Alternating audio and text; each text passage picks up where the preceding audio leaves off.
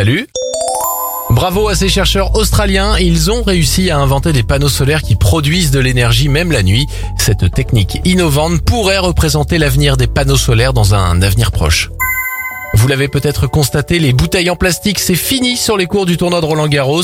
Chaque joueur possède une gourde personnelle, le tournoi qui continue de s'engager dans le développement durable après avoir supprimé, depuis 2010, les gobelets, les coupes et les taches jetables.